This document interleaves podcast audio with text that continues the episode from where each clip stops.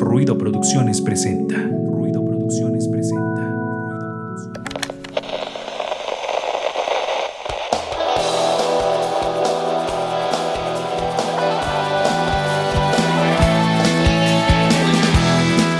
Esto es Ruido de Fondo, un espacio para compartir, difundir y crear contenido cultural independiente.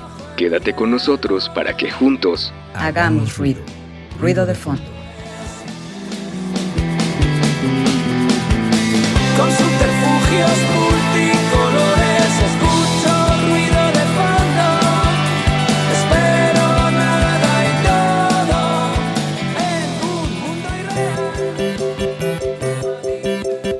Hola, ¿qué tal amigos que escuchan esto a través de la radio en Radio Web 96.9 de FM?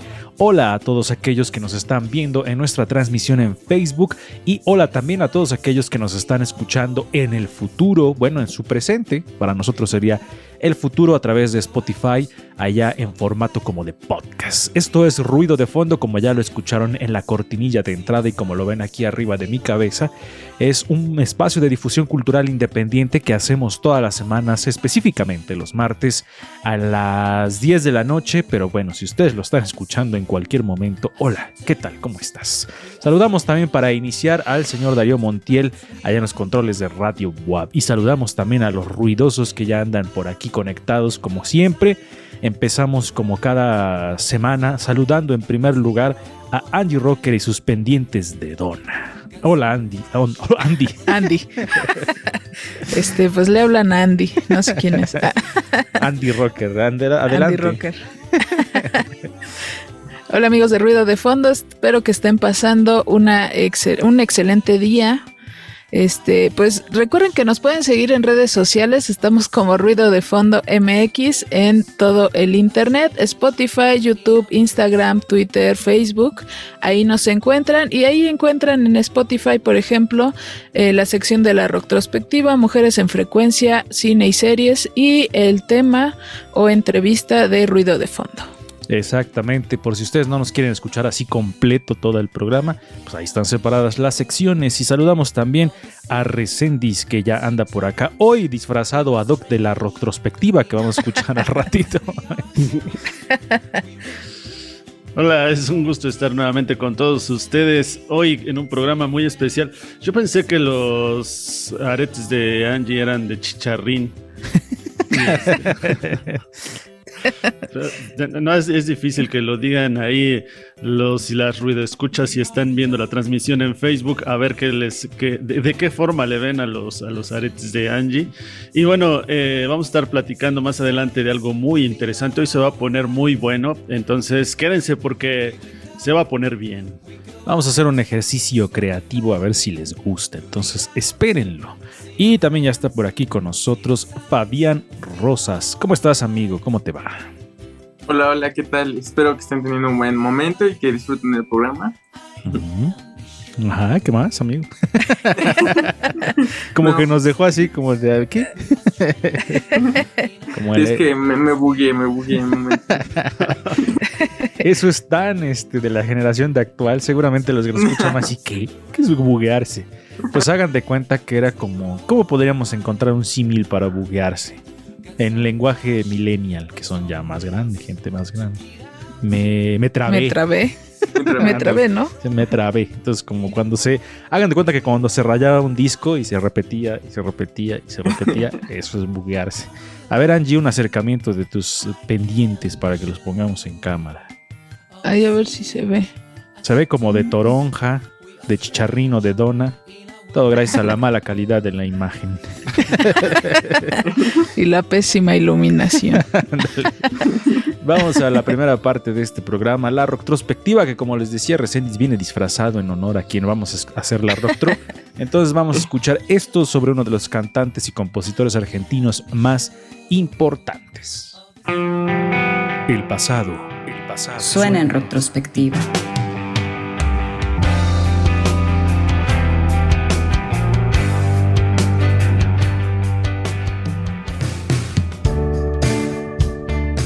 Un artista pilar para la historia del rock argentino, con una energía inagotable, talento innegable, camaleónico, nostálgico, inigualable. Músico, productor, compositor y cineasta. De Rosario, Argentina, para todo el mundo. Conquistando el espacio. Fito Páez. Fito Páez. calle en Buenos Aires, mi amor. Nació el 13 de marzo del 63. Desde muy pequeño la música lo envolvió. Su familia, en especial su padre, lo fue acercando a una diversidad amplia de géneros musicales que le fueron dando forma al increíble oído que posee. Inició su aprendizaje musical en el piano de la mano de composiciones y métodos de música clásica. Durante su aprendizaje nunca se sujetó a estos métodos. Por esta razón, abandona el conservatorio y comienza su camino en la escena musical underground de su ciudad.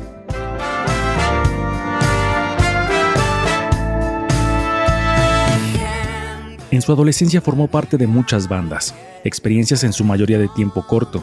Sería con su banda Staff donde su talento como compositor y tecladista comenzaba a notarse cada vez más. Posteriormente pasó a formar parte de la banda de Juan Carlos Baglietto. El álbum debut de Baglietto, Tiempos Difíciles, consiguió un éxito importante. En este disco, la mitad de canciones son de la autoría de Páez, además de los arreglos. Busqué una pensión muy vieja, llena de fantasmas y restos de pan. Uno de los momentos más significativos para Páez durante su carrera fue cuando Charlie García, quien en esos momentos era el músico más importante del momento en Argentina, lo invita a formar parte de su banda. Con él graba el disco Clicks Modernos y Piano Bar. Y Piano Bar. Los amigos del barrio pueden desaparecer.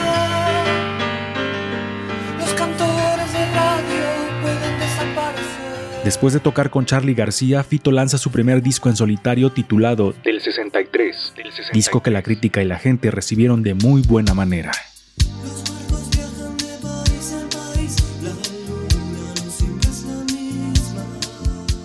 Después de su álbum del 63, publica su disco Giros. Este disco consigue un éxito enorme. Fito llena estadios, vende millones de copias, comienza un ascenso meteórico en su carrera. En el álbum Giros se encuentra el tema Yo vengo a ofrecer mi corazón. Esta canción traspasa fronteras, suena en todos lados y se vuelve casi un himno. ¿Quién dijo que todo está perdido? Yo vengo a ofrecer mi corazón. Fito sigue cosechando éxitos y álbumes, pero en medio de todo eso, sufre uno de los momentos más duros en su vida. Su abuela Delma Ramírez, su tía abuela Josefa Páez y Fermina Godoy, la mujer que los apoyaba en casa, son asesinadas. Fito sufre un enorme dolor que lo sume en depresión. No será tan simple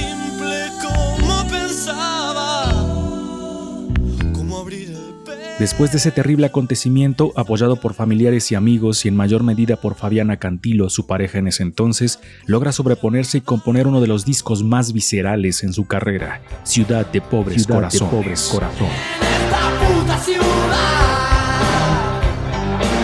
Todo se incendia y se va. La carrera musical de Fito siguió, siendo un camino lleno de éxitos y composiciones memorables como El amor después del amor. Después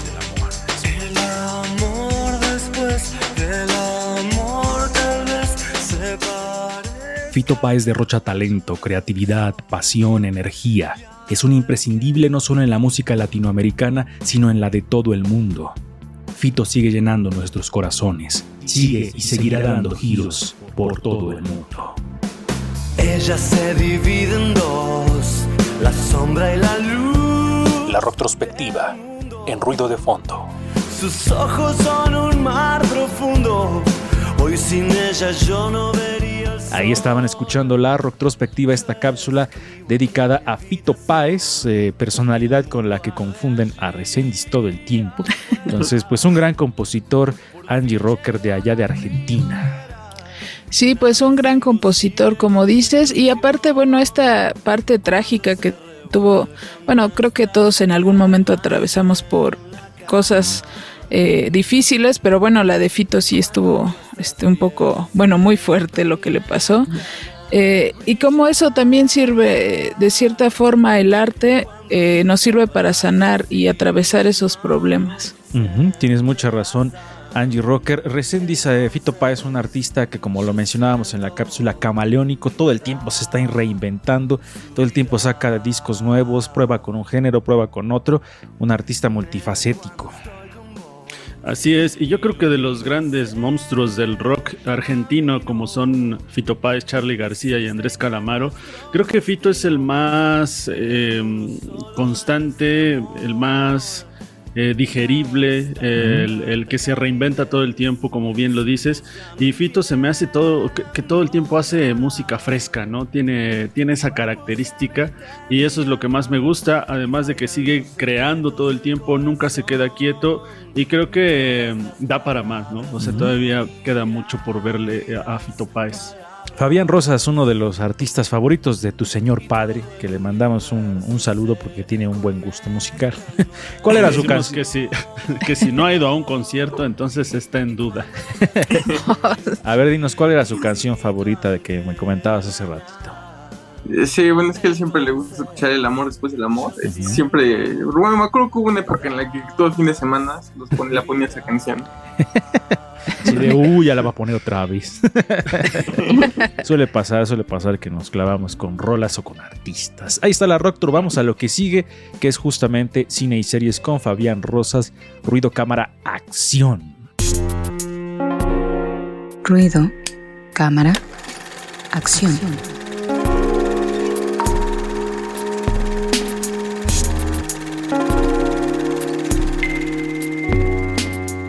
Ya estamos de vuelta después de la cortinilla. Esto es Ruido Cámara Acción, nuestra sección de cine y series. Hoy con dos propuestas que. ¡Ah, su!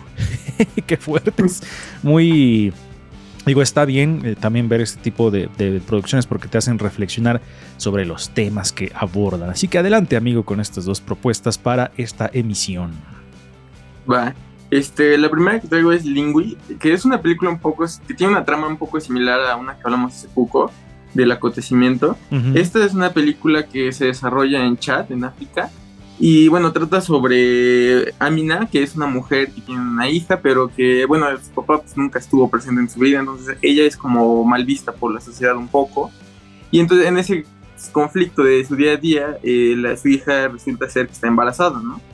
Eh, entonces, bueno, la hija no quiere tener al hijo por muchas circunstancias que la película te va narrando, pero obviamente en, esta, en este país no se permite el aborto por la estructura religiosa y por muchas cosas no se permite, entonces tienen que buscar maneras clandestinas de, de conseguirlo, ¿no? Ok. Este, es una película así dura y es una película muy realista, pienso yo. Tiene ciertos giros en la trama, bueno, más que giros, revelaciones que aparecen, ¿no? Que te van dando a entender por qué no quiere tener al, a- al hijo de de esta chica. Es una película bastante interesante. Yo pensé que en Cannes, porque se presentó en Cannes, pensé que iba a tener algún premio, pero al final no se llevó. Pero es una película que creo que está muy interesante y se encuentra disponible en Movie. Oye, amigo, ¿dónde está ambientada esta película? ¿En qué región del mundo? Eh, en Chad, de África. Ah, Ok, es que justo eso, ¿no? Porque digamos que pareciera, como lo mencionabas al inicio, un- una situación similar con la película del acontecimiento, esa en otra, en otra época y en otra región que era Europa.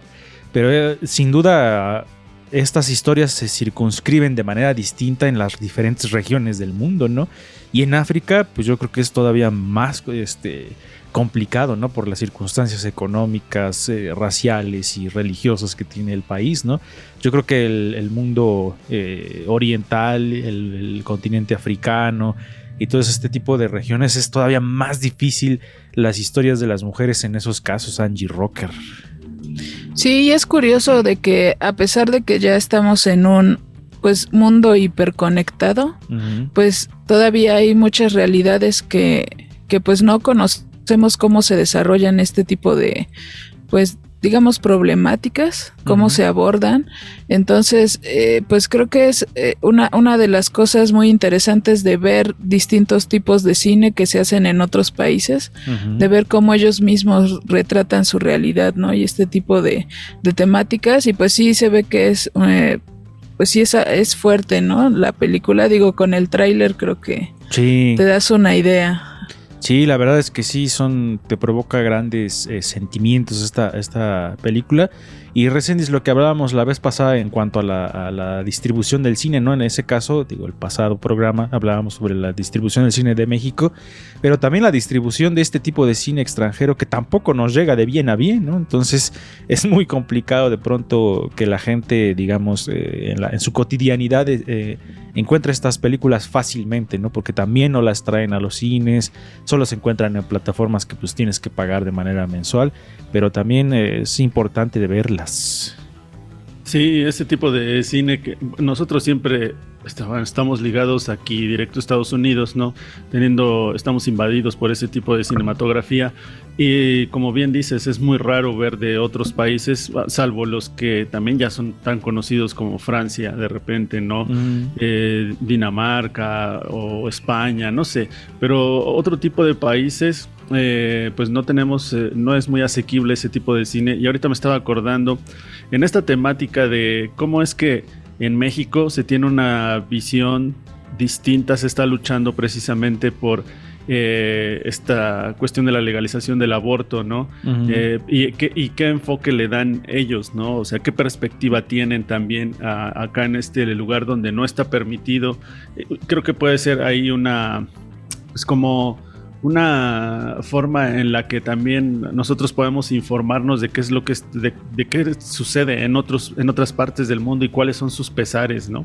Exacto, las realidades de otras latitudes, cómo nos hablan y cómo se interpretan.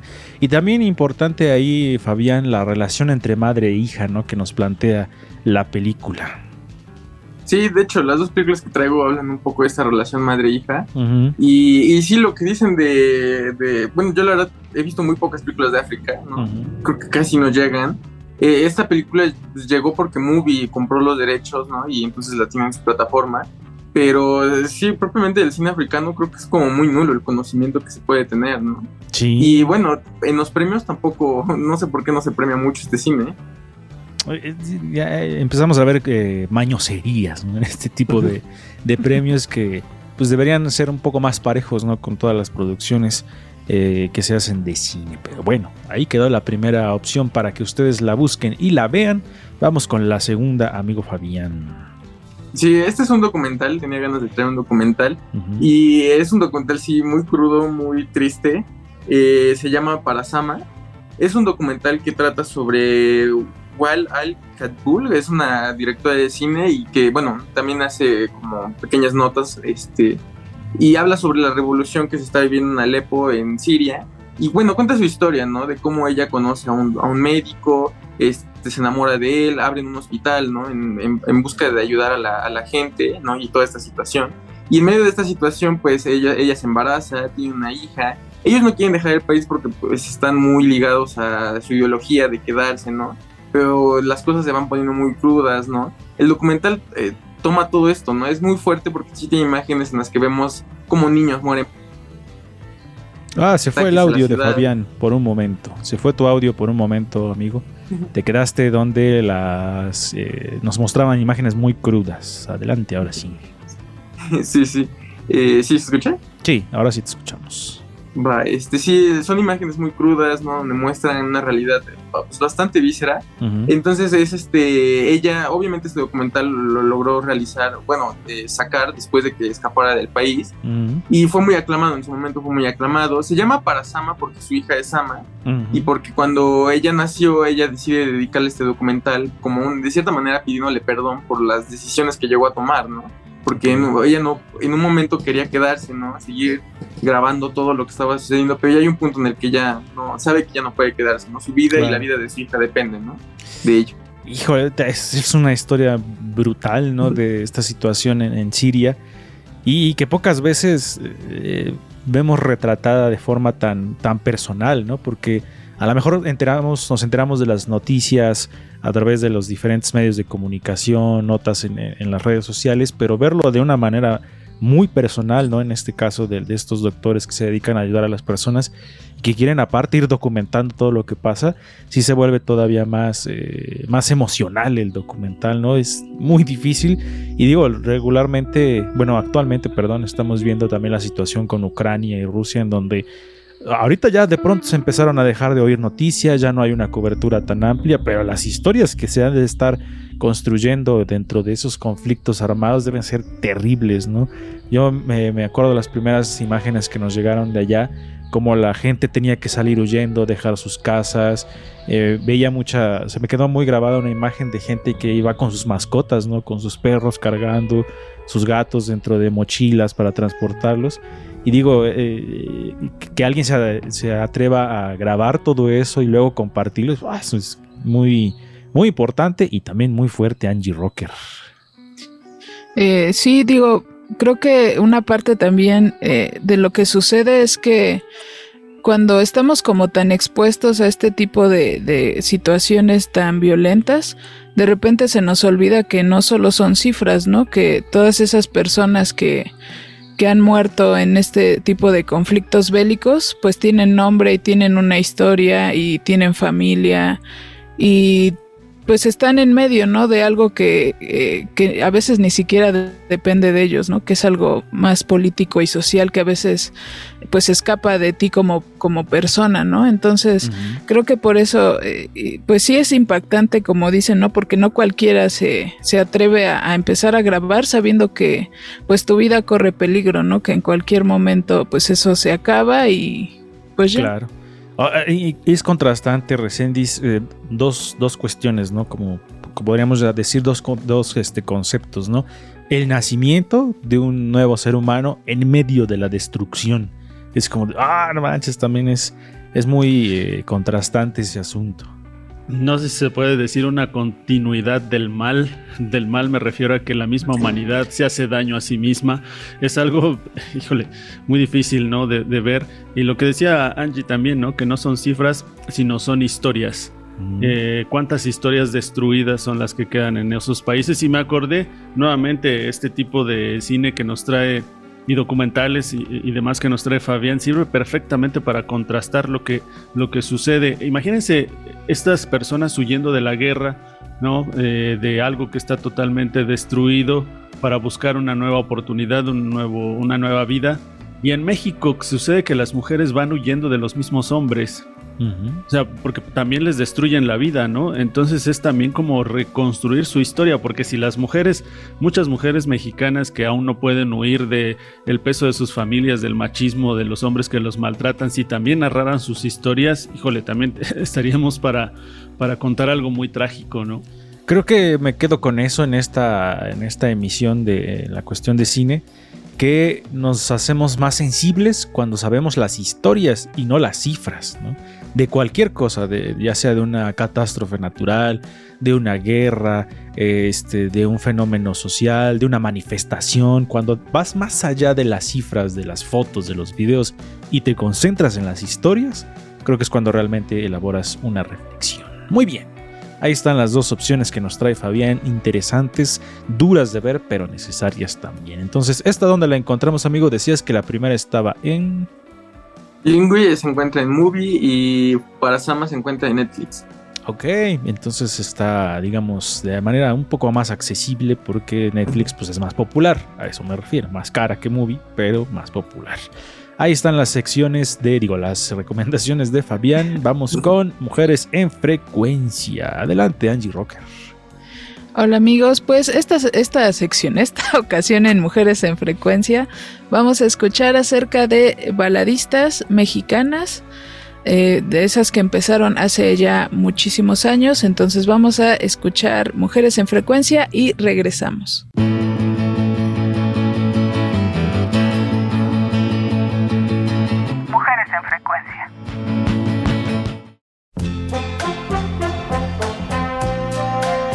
A finales de los años 50, el rock and roll se hizo presente en México, primero en teatros de revista y salones de baile, después en los cafés cantantes. En esta época se dio la ruptura generacional entre los adultos y los jóvenes, pero sin desafanarse de las industrias de consumo.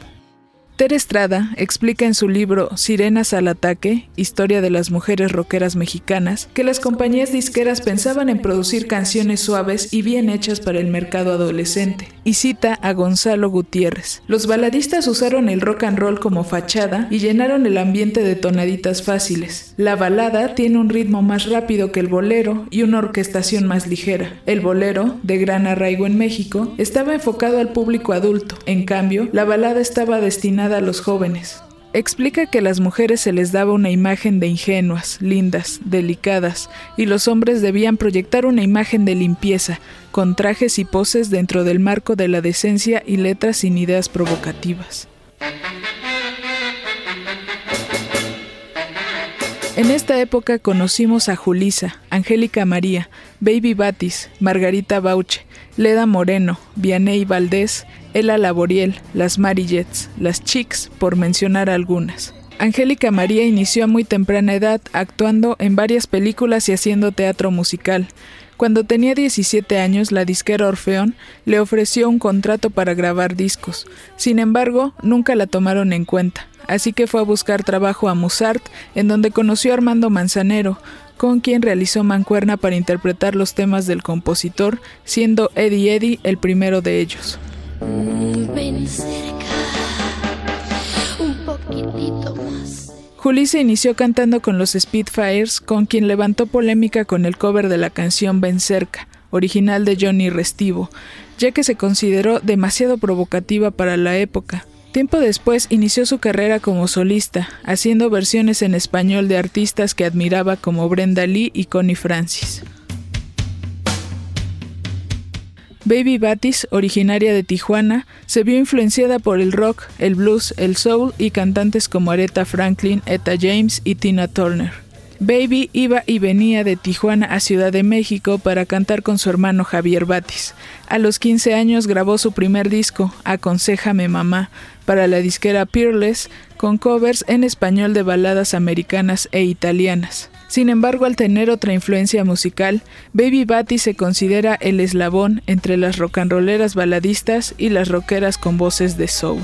Mujeres en frecuencia en ruido de fondo. Prefieres, tan solo Ya regresamos, estaban escuchando Mujeres en Frecuencia. Recuerden que pueden escuchar estas cápsulas, esta la retrospectiva, eh, Ruido Cámara Acción y el programa completo en Spotify. Estamos como Ruido de Fondo MX. Perfecto, nosotros vamos a hacer un corte y regresamos con algo especial que les tenemos preparado porque la semana pasada fue Día del Trabajador de la Radio, entonces queremos preparar algo para ustedes pues no es como que seamos trabajadores porque pues no recibimos ingresos, entonces, pero tra- trabajador en el sentido de que producimos. Amigos, ya regresamos a Ruido de Fondo y les comentábamos a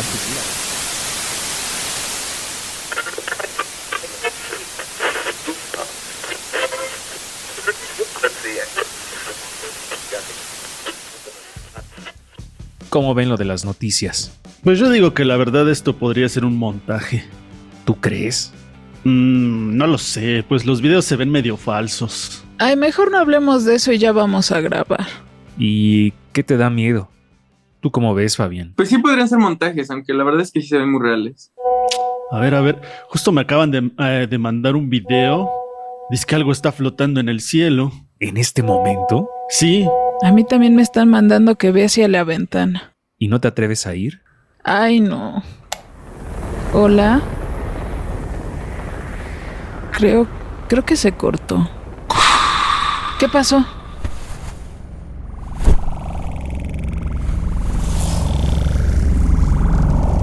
¿De dónde viene esa luz? ¿Qué es?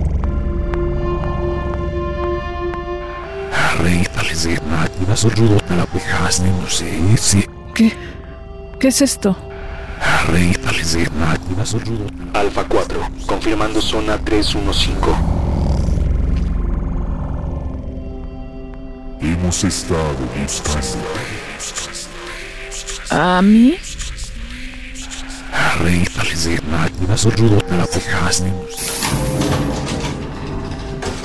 No, no, no, no, no, no, no, esto tiene que ser un sueño. ¿Qué, es lo que está pasando? ¿Por qué me estoy elevando?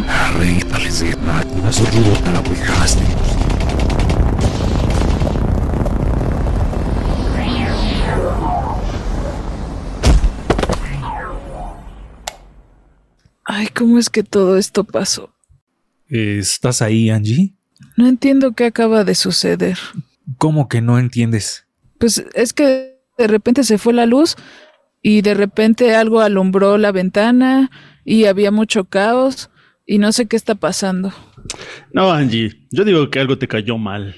Eso suena como una muy buena historia, la verdad. Si yo lo sentí súper real. Pues solo te quedaste trabada por un rato y ya no te escuchábamos. Qué raro.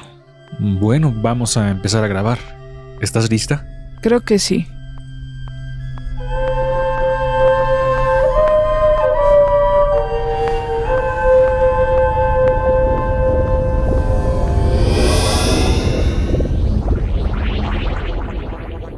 Amigos, ya regresamos. Esperemos que les haya gustado este ejercicio sonoro, justamente porque pues este la semana pasada fue Día del Trabajador de la Radio y queríamos hacer esta especie como de de vuelta a los orígenes que era la radio donde solamente era escuchar.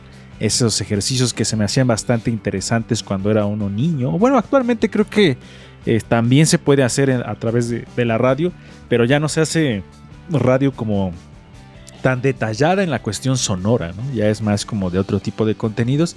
Pero bueno, quisimos hacer este ejercicio como en aquellos tiempos cuando escuchábamos Calimán o eh, Corona de Lágrimas o este tipo de, producciones, eh, algunas de ficción, otras de radionovelas, por ejemplo, también, pues para hacer este, una especie de homenaje. Entonces, esa fue nuestra participación de hoy en Río de Fondo. Queremos agradecer y darle créditos a el guion que fue parte de, bueno, autoría de Fabián Rosas, él escribió el guion, y a las actuaciones terribles de Angie Rocker, de Resendis y mías. y a la producción de Ruido de Fondo. Entonces, ahí quedó el ejercicio. ¿Alguien iba a decir algo? Que me quedé así como que alguien iba a decir algo, ¿no? Bueno. Sí, pues la, la verdad es que para, para mí es grato después de crecer con la radio. De toda mi vida, toda mi, bueno, todo, más bien toda mi niñez y adolescencia la viví a través de la radio. No había otro medio eh, el cual yo le tuviera tanto cariño y que formara parte de mi cotidianidad. Y el hacer ahora o ser parte de la, de la radio, aunque un poco distinto, pues para mí realmente es muy emocionante. La verdad es que considero que es un medio muy noble, un medio a través del cual se siguen creando, eh, se sigue imaginando, se sigue haciendo mucho, mucho, mucho. Y, la verdad es una, una gran labor. Sí, la, nosotros optamos ya por hacer esta cuestión también en video, pues por eh, un poco el acercamiento que se tienen con los medios digitales y las personas, pero para mí seguiría siendo todavía eh, un, un, placer hacer esto en puro audio, porque es otra experiencia totalmente distinta, ¿no? Por eso me gustan los podcasts, lo que yo considero la evolución natural de la radio. Entonces, pero bueno, también tenemos que ajustarnos a los nuevos formatos. Y en ese sentido les pregunto a ustedes que nos están escuchando y viendo, y también aquí a mis compañeros, que eh, ustedes cómo se acercaron a la radio, cuáles fueron sus primeros programas que escucharon o, de, alguna manera cómo conocieron este medio. Porque, por ejemplo, en mi caso, de los primeros, eh, en mi casa siempre se ha escuchado radio y de los primeros programas que escuchábamos era, el, por ejemplo, el del profesor Otón Martínez, que era un, este, programa de, dedicado a la lengua, ¿no? Entonces decían como cosas de gramática, del uso correcto de ciertas, de la escritura y cosas así. Entonces era bastante interesante. Me acuerdo que era muy niño cuando lo escuchaba. Y a partir de ahí y a partir de escuchar muchos otros programas fue generándose en mí ese gusto por la radio. En tu caso, Fabián Rosas, que eres más joven y que va a ser interesante esta pregunta para ti. Si escuchaste o si acostumbras a escuchar la radio o en algún momento la escuchaste, tuviste algún programa favorito o algo así? Es como chistoso porque creo que mi acercamiento al radio es un poco diferente al de ustedes. Ajá. O sea, yo nunca tuve una radio física, nunca la tuve, ah, o no recuerdo haberla tenido. Pero la radio, pues, en el coche, ¿no? Cuando íbamos en el coche, siempre la radio, pues ahí era lo que escuchábamos, ¿no? Uh -huh. Me acuerdo, por ejemplo, un programa de Arriba Chamaco que pasaba poco antes de la escuela, para llegar a la escuela, siempre, a veces lo escuchábamos. Este, bueno, de, de estación Mix 91.7, ¿no? Ese, uh -huh. me acuerdo que mucho tiempo lo escuchábamos. Y hoy en día, cuando voy a la escuela, pues me pongo el radio, ¿no? Y ahí pongo algunas estaciones y lo que esté, lo que esté pasando es lo que escucho, ¿no? Pero sí, propiamente yo no, no, no, no, no puedo decir que tengo ese cariño así por una radio física porque no nunca la nunca la conocí y mira justo señalas algo interesante y yo creo que también ahí con, eh, coincidirá si, nosotros sí tuvimos como ese acercamiento con la radio física, ¿no? Con el aparato tal cual de la radio, sí tenías tus pequeños radios o ahí o el radio de la casa. Y también señalas una cosa interesante que a lo mejor escuchas más música en la radio que programas, ¿no? Salvo el programa que nos mencionas, pues de aquí también de Radio Wab, arriba Chamaco, que pasa, sí, no me equivoco, sigue pasando muy temprano. Entonces, esta cuestión interesante también del, del amor por los aparatos en algún momento recién. Sí, y no sé, ahorita Angie, a ver si también nos comenta eh, si tuvo una radio física. Nosotros teníamos un radio amarillito, ¿no? Naranja, naranja. Naranja. De esos pequeños todavía con su, eh, con su eh, la perilla esta de, de irle pasando, ¿no? Ni siquiera era digital. Eh, eran, y teníamos después una grabadora, después evolucionó a una grabadora que ya era, que tenías, era casetera al mismo tiempo. Eh, pero esas radios antiguas, incluso radios de onda corta, que nos tocó todavía escuchar, para nosotros era una maravilla, sobre todo vivir en un pueblo, en un lugar donde además la televisión no era algo, o sea, sí había televisión, pero tampoco era como lo máximo porque teníamos, estaba limitada, limitada a dos únicamente, a dos eh, empresas, ¿no? Como siempre, pero pues además había dos canales y punto. La programación se terminaba a las 8 de la noche y se acabó. La radio te acompañaba, sin embargo, y bueno, como decía hace rato, mi hermano decía, ¿no? Calimán, eh, las, tele- las radionovelas, perdón, la tremenda corte con tres patines es algo que yo nunca voy a olvidar. Entonces me gustaba mucho. Y Oh, no sé si te acuerdas, Eduardo, también, ahorita Angie que nos comente sobre la radio, pero Eduardo, no sé si te acuerdas, o bueno, y Angie también. Fabián no creo porque es un chamaco, entonces no, no, no sé, pero el gran maestro para mí, alguien de la radio icónico aquí en Puebla es José Luis Ibarra Mazari con su balcón, ¿no? Sí, Eh, sí, sí. Un gran locutor, cronista de Puebla, que ahora ya no veo, ya no escucho cronistas tampoco, no sé, es mi ignorancia, pero ya no he escuchado tantos cronistas como José Luis Ibarra Mazari. Sí, un gran cronista de la ciudad de Puebla, ¿no? Que, que a través de sus textos que compartía en la radio nos dibujaba las realidades cotidianas de la urbe. Y eso siempre era muy interesante. Y les, les decía o les quería compartir también que antes se peleaban los dos medios en importancia igual, ¿no? La radio y la televisión cuando éramos niños. Era la radio o la televisión. O la radio y la televisión. Al mismo tiempo, ahora ya está más complicado, pero este, también la cercanía que se producía, que creo que eso es lo que vende actualmente de alguna manera, por ejemplo, con los streamers y con los podcasts, es que la radio hacía un contacto. O sea, te sentías como acompañado cuando ya, ya no había luz y todo esto era un pueblo, todo esto eran terrenos, como dice por ahí. Lo que te quedaba era el sonido de la radio y de las voces que estaban en él. Entonces, por eso se generaba esta especie de compañía. Angie, en tu caso, ¿cómo fue que te acercaste a la radio? Primero como escucha, ¿no? Pues, eh, de hecho, yo también tengo recuerdos más como de escuchar música. O sea, tampoco era como mucho de, de programas, tal cual. Eh, si acaso, pues los noticieros, por ejemplo, el de Javier López Díaz, eh, que es eh, que era como de ley, ¿no? Escucharlo en el transporte público mientras ibas camino a la escuela, que siempre estaba ahí presente, ¿no? Claro.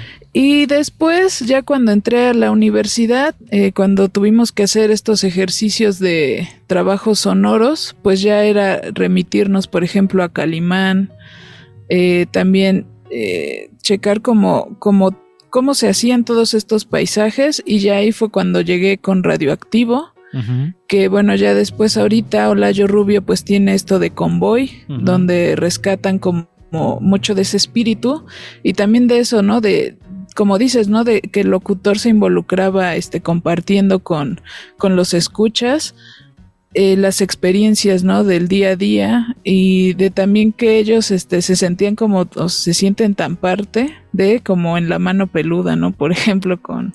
Juan Ramón Sáenz, que también ya en paz descanse. Que fue todo un fenómeno la mano peluda, ¿no? Porque. Sí. eh, ¿tú, no- tú, tú, Fabián, conociste alguna vez o escuchaste de ese programa? No. No, nunca. Eh, No, ¿conoces- no es lo que te imaginas. ¿Alguna vez te tocó la mano peluda?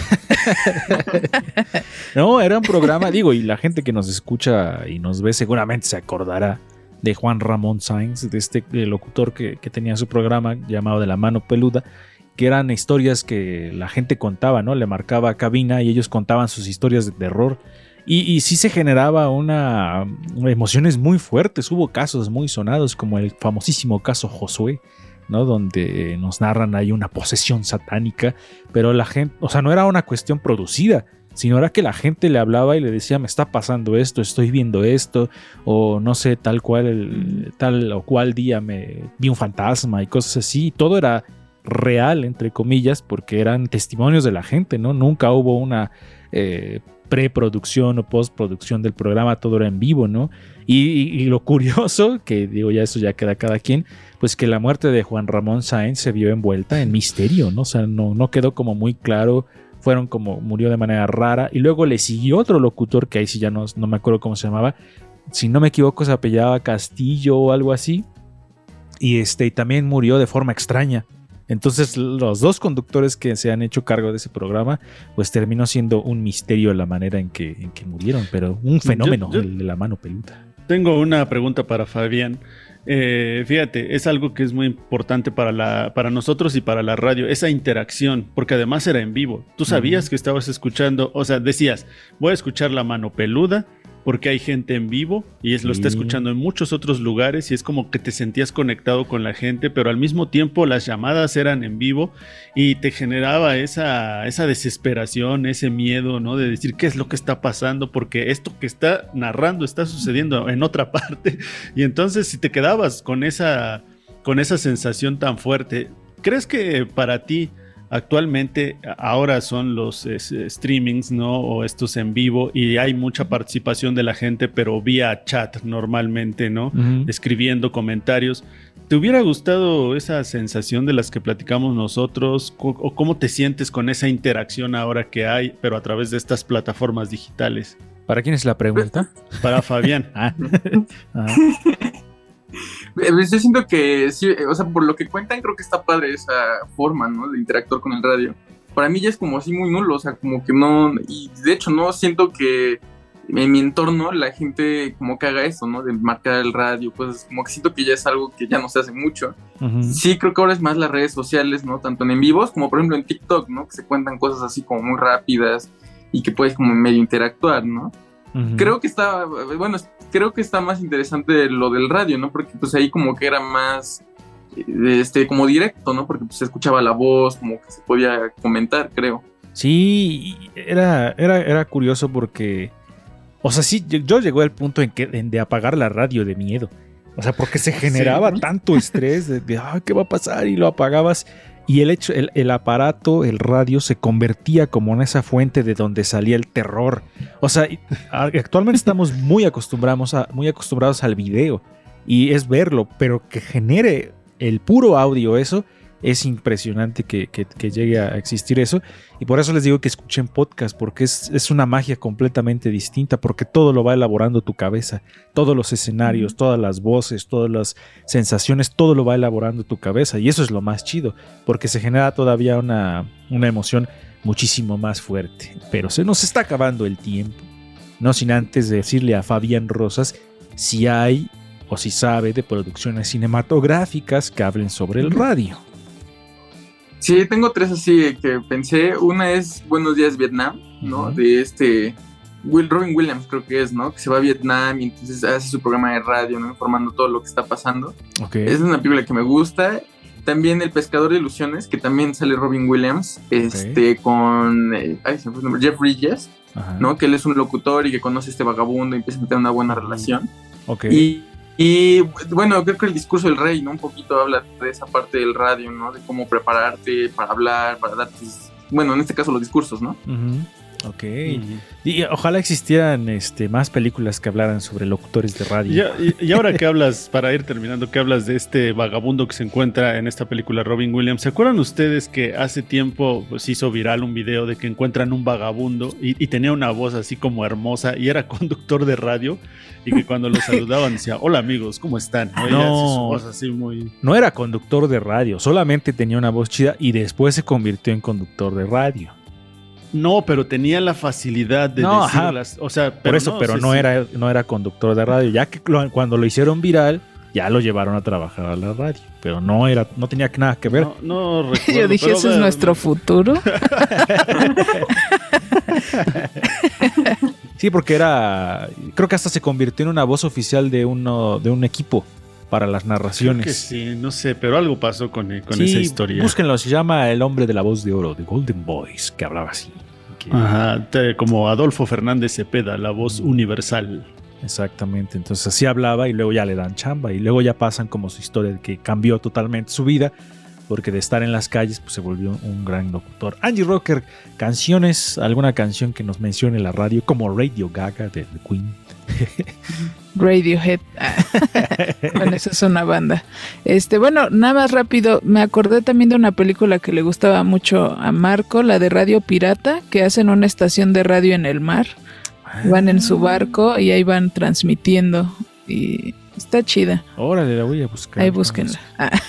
¿Con qué cierras? tam- Pues está también esta canción de Yo solo quiero pegar en la radio para ganar mi primer millón. Porque Uy. antes ese era, ¿no? O sea, que pasaran tu canción en el radio era lo máximo, ¿no? No había Spotify, no había forma de autoproducirte y que llegara a las masas. Entonces, bueno, ahí está Solamente otro había la, ejemplo. la payola, la famosísima payola de pasarle ahí su lana por debajo de la mesa a, las- a los locutores para que pusieran tu canción. Qué lástima que eso ya no sucede. es ironía porque seguramente sí sucede. Entonces, este, vámonos despidiendo. Fabián Rosas, ¿con qué cierras? Este, pues creo que el radio es algo muy interesante, ¿no? Creo que debería de darse como más impulso a que siga el radio como antes. Y bueno, creo que hoy en día, el- los, como dijiste, los podcasts son como el radio de hoy en día, ¿no? Entonces creo que hay que escucharlos más, ¿no? Yo tan solo no lo he escuchado mucho, entonces hay que darle la oportunidad. Recendis. Pues que eh, un abrazo muy fuerte, mi admiración a todos los trabajadores, los y las trabajadoras de la radio, porque siguen haciendo su trabajo, porque eh, sigue existiendo este medio y ojalá eh, pues siga, además sigan patrocinando, sigan pagando este tipo de medios porque es muy importante para toda la comunidad. Y yo les digo a todos ustedes, cuando se caen las redes sociales, ¿qué ven? La tele. Y cuando se cae la tele, ¿qué es lo único que queda? La radio, que siempre va a estar ahí, porque la radio nunca se cae. Vámonos, esto fue Ruido de Fondo, nos escuchamos la siguiente semana. Adiós por hoy, ya hicimos radio.